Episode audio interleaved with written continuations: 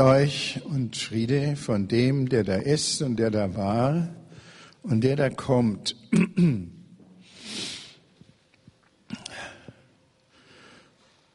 Was bewegt uns heute äh, am Ende des Jahres 2008 und am Anfang des neuen Jahres 2009? Seit Anfang des vergangenen Jahres ist die Welt zweifellos viel problematischer geworden. Der Zustand ist kritisch. Es gab lokale Katastrophen, wie Erdbeben in China. Sowas gibt es immer wieder. Das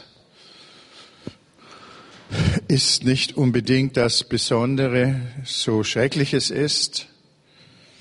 Aber es gibt zurzeit eine Entwicklung, die die ganze Welt ergriffen hat, die Weltwirtschaftskrise. Und wir wissen nicht, wie das sich weiterentwickeln wird. Niemand kann das genau sagen. Die Fachleute sind genauso ratlos wie die Laien. Was wird wohl kommen? Es ist also sehr viel finsterer geworden. Zur schlechten Stimmung tragen auch äh, die Skandale äh, bei, die hemmungslose Geldgier, Korruption und Verschwendung von reichen Le und führenden Leuten. Die Bevölkerung reibt sich irgendwo erstaunt die Augen und kann nicht so ganz begreifen, wie das dazu kommen konnte. International gesehen sind die Entwicklungen auch kritisch. Indien und China stehen sich, äh, Indien und Pakistan als zwei Atommächte stehen sich feindlich gegenüber wegen dieses Attentats und auch überhaupt schon länger. Und in Israel und in Gaza droht Krieg ist praktisch Krieg. In diese Stimmungslage hinein äh, kommt das Wort Jesu und das schauen wir uns einmal an. Jesus sagt, Lukas 12 steht das, legt eure Gürtel nicht ab und lasst eure Lampen brennen, seid wie Menschen, die auf die Rückkehr ihres Herrn warten, der auf einer Hochzeit ist und die ihm öffnen, sobald er ankommt und anklopft. Selig sind die Knechte, die der Herr wach findet, wenn er kommt. Amen, ich sage euch, er wird sich gürten, sie am Tisch Platz nehmen lassen und sie der Reihe nach bedienen. Und kommt er erst in der zweiten oder dritten Nachtwache und findet sie wach, selig sind sie. Bedenkt, wenn der Herr des Hauses wüsste, in welcher Stunde der Dieb kommt, so würde er verhindern, dass man in sein Haus einbricht. Haltet auch ihr euch bereit, denn der Menschensohn kommt zu einer Stunde, in der ihr es nicht meint. Legt euren Gürtel nicht ab und lasst eure Lampen brennen. Gürtel und Licht, Lampen sind symbolisch für Tätigkeit, Gürtel. Der geraffte Gürtel ist die Arbeitshaltung äh, und Licht ist Hoffnung. Darum geht es vor allem heute Abend. Wir Christen, wir warten auf unseren Herrn, den Menschensohn, wie es hier am Schluss heißt, und ähm, wir müssen uns vor der Finsternis dieser Welt deswegen nicht fürchten. Er, der Herr, hat das letzte Wort. Seid wie Menschen, die auf die Rückkehr ihres Herrn warten, der auf einer Hochzeit ist. Wir warten als Knechte und Mägde, als Diener auf unseren Herrn, der kommen wird. Und der geraffte Gürtel sagt das, wir, er hat uns Aufgaben gegeben und wir sollen das Licht der Hoffnung am Brennen halten. Lasst eure Lichter brennen. Verschiedene Leute, vor allem auch unser Bundespräsident Köhler, hat, haben darauf hingewiesen, dass das Hauptkapital in der Welt nicht das Geld ist, sondern das Vertrauen. Vertrauen und Zuversicht und Hoffnung. Ohne das geht wenig und nichts.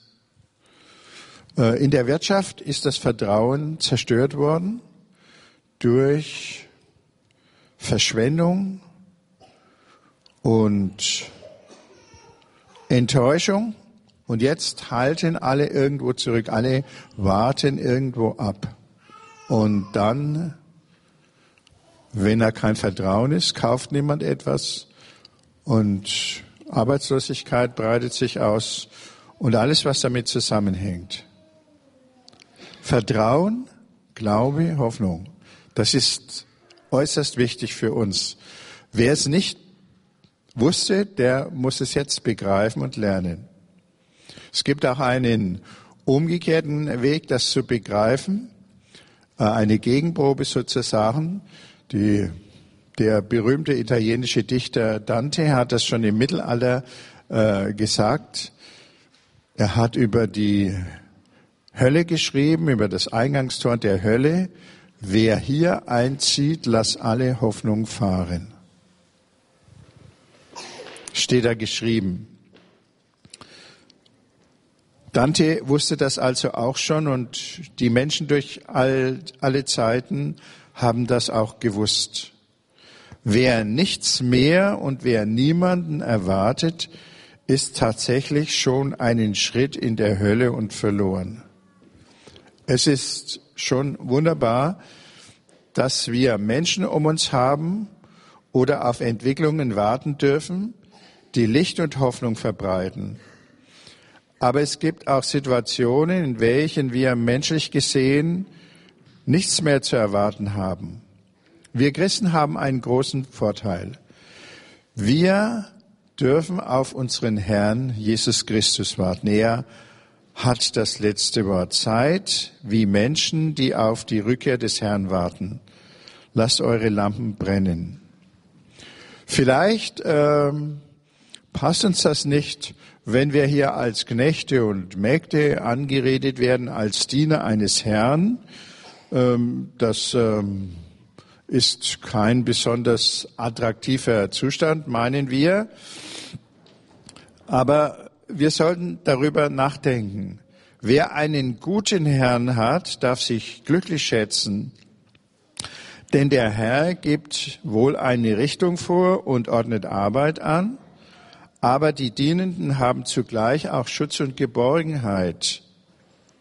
Hoffnung führt zur Tätigkeit. Hoffnung ist nicht tatenloses Herumsitzen wie in einem Wartezimmer, sondern macht bereit, man macht sich bereit zum Empfang.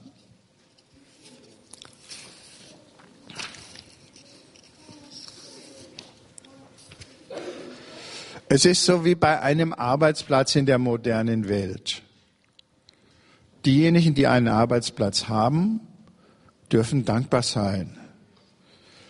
Der Arbeitsplatz bei diesem unserem Herrn hat noch eine Besonderheit. Es ist die persönliche Beziehung. Wir werden von unserem Herrn geliebt. Von dem Herrn ist hier gesagt, dass er auf einer Hochzeit ist, wahrscheinlich als Gast. Meistens kommen, wenn wir dieses Bildwort hier hören, so die Gedanken an äh, das Gleichnis von den fünf klugen und törichten Jungfrauen. Aber wo der Herr der Bräutigam ist, aber das äh, ist hier nicht vorausgesetzt. Wahrscheinlich ist der Herr nur als Gast auf einer Hochzeit und wenn man auf einer Hochzeit ist, da weiß man immer nicht, wann das aufhört. Das kann sich also hinziehen und deswegen hat der Herr äh, seine Dinge schon richtig organisiert. Er hat seinen Leuten Arbeitsaufträge gegeben. Sie sollen ihre Gürtel äh, umgürtet lassen und haben was zu tun. und vor allem sollen sie das Licht brennen lassen, damit sie ihm aufmachen können, wenn er kommt. Und was jetzt ganz besonders ist an diesem äh, Bildwort, ist diese Wendung. Er wird sich gürten, sie am Tisch Platz nehmen lassen und sie der Reihe nach bedienen. Wahrscheinlich haben die Jünger, als sie das Wort damals hörten, zum ersten Mal sich das zwar gut gemerkt, die waren ja darauf trainiert, Worte bei einmaligem Hören sich zu merken äh, und später niederzuschreiben.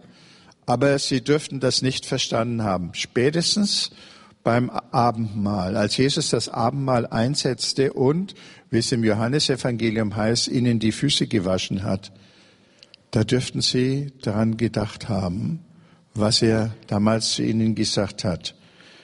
Er wird sich gürten, sie am Tisch Platz nehmen lassen und sie der Reihe nach bedienen. Jesus dient uns, indem er sich für uns ganz hingibt. Des Menschensohn ist nicht gekommen, dass er sich dienen lasse, sondern diene, sagt er, und gebe sein Leben zur Erlösung für viele. Sein Opfer ist dieser größte und letzte Dienst, den er uns gegeben hat. Jesus sagt ja auch noch, äh, der Herr des Hauses kann in der zweiten oder dritten Nachtwache kommen. Also die Rückkehr ist nicht so ganz äh, genau festgelegt. Er wusste das selber nicht genau, wann der, wann er am jüngsten Tag wiederkommen wird, aber er wird kommen. Und diejenigen, die wach sind, die sind selig. Schließlich folgen am Schluss noch zwei Verse vom unerwarteten Kommen des Menschensohns. Er kommt, sagt Jesus hier, so unangemeldet wie ein Dieb in der Nacht. Wenn der Herr des Hauses wüsste, zu welcher Stunde der Dieb kommt, so würde er verhindern, dass man in sein Haus einbricht. Damals haben die Diebe äh, in einem Haus, das unbeleuchtet war, äh, sind durch unterirdische Gänge eingebrochen. Sie haben Gänge gegraben und sind da eingedrungen. Wenn im Haus aber Licht gebrannt hat, sind sie nicht gekommen. Ist ja auch heute noch so, dass manche Leute, wenn sie in Urlaub fahren, das Licht brennen lassen, ähm, damit äh, Außenstehende nicht erkennen können, ob das Haus bewohnt ist.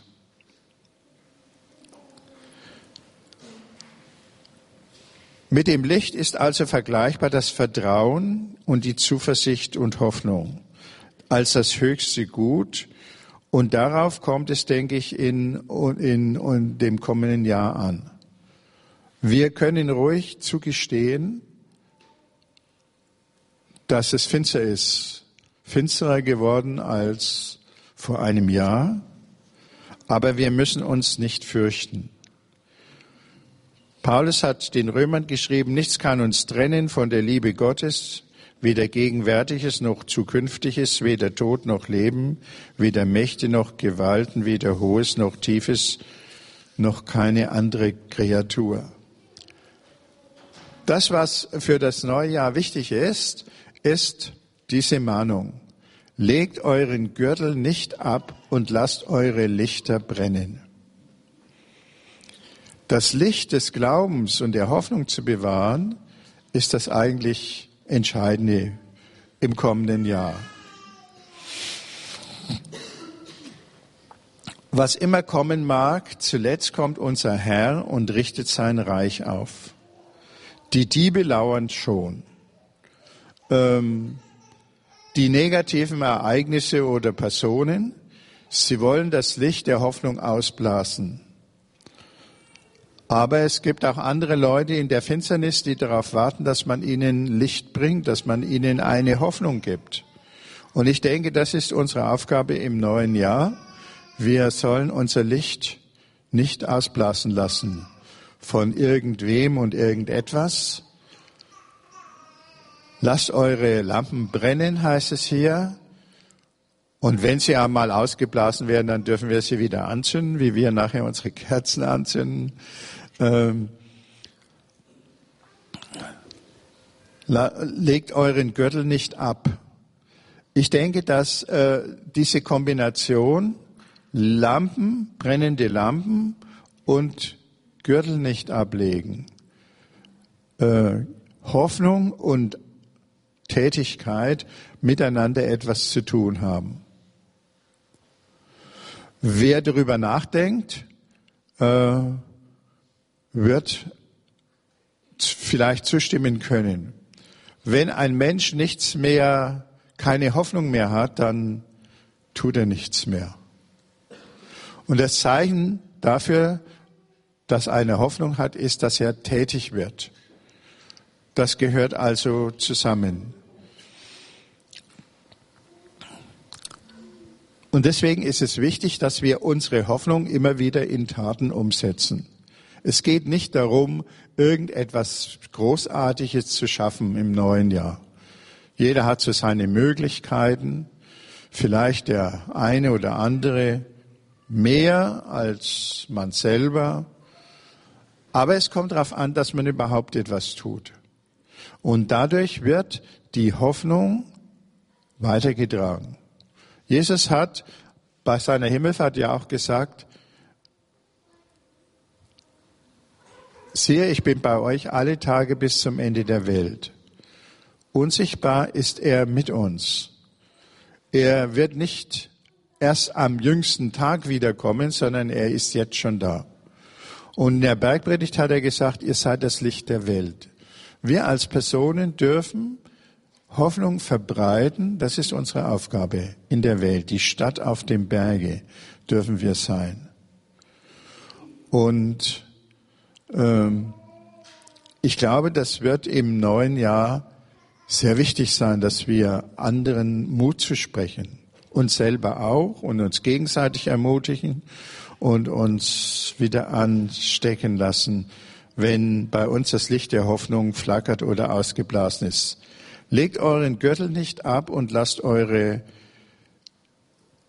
Lichter brennen. Und wenn wir jetzt zum Heiligen Abendmahl eingeladen sind, dann denken wir, wie Jesus seinen Jüngern die Füße gewaschen hat, wie er sich ganz für uns hingegeben hat und wollen unser Vertrauen dadurch auch steigen lassen, dass er uns nicht im Stich lassen wird, was immer kommen wird. Und so war es ja schon bei dem Vorgängermahl des Heiligen Abendmahls beim Passamahl.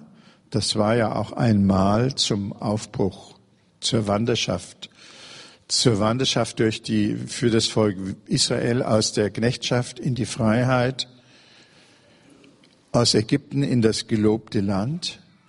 Und das Abendmahl haben unsere Vorfahren auch das Mahl der Wanderer genannt. Daran wollen wir nachher denken, wenn wir äh, uns aufmachen nach dem Abendmahl. Wir dürfen das in Fang nehmen, dass wir eingeladen sind, dass unsere Schuld vergeben ist, dass uns der Menschensohn, der Herr, gedient hat und weiter dienen wird. Es ist alles mit ihm in Ordnung gebracht von ihm, nicht weil wir so großartig sind, sondern weil seine Liebe und sein Erbarmen so groß ist. Nichts wird uns trennen von der Liebe Gottes. Legt eure Gürtel nicht ab und lasst eure Lichter brennen. Das möchte ich euch auf den Weg durch das kommende Jahr mitgeben. Und das können wir auch ein bisschen darstellen, wenn wir nach dem Abendmahl gehen und uns da drüben ein Licht holen und das dann ein Stückchen weitertragen und uns durch das Wort Jesu, das auf den Zetteln steht, wieder aufbauen lassen. Legt eure Gürtel nicht ab und lasst eure Lichter brennen. Amen.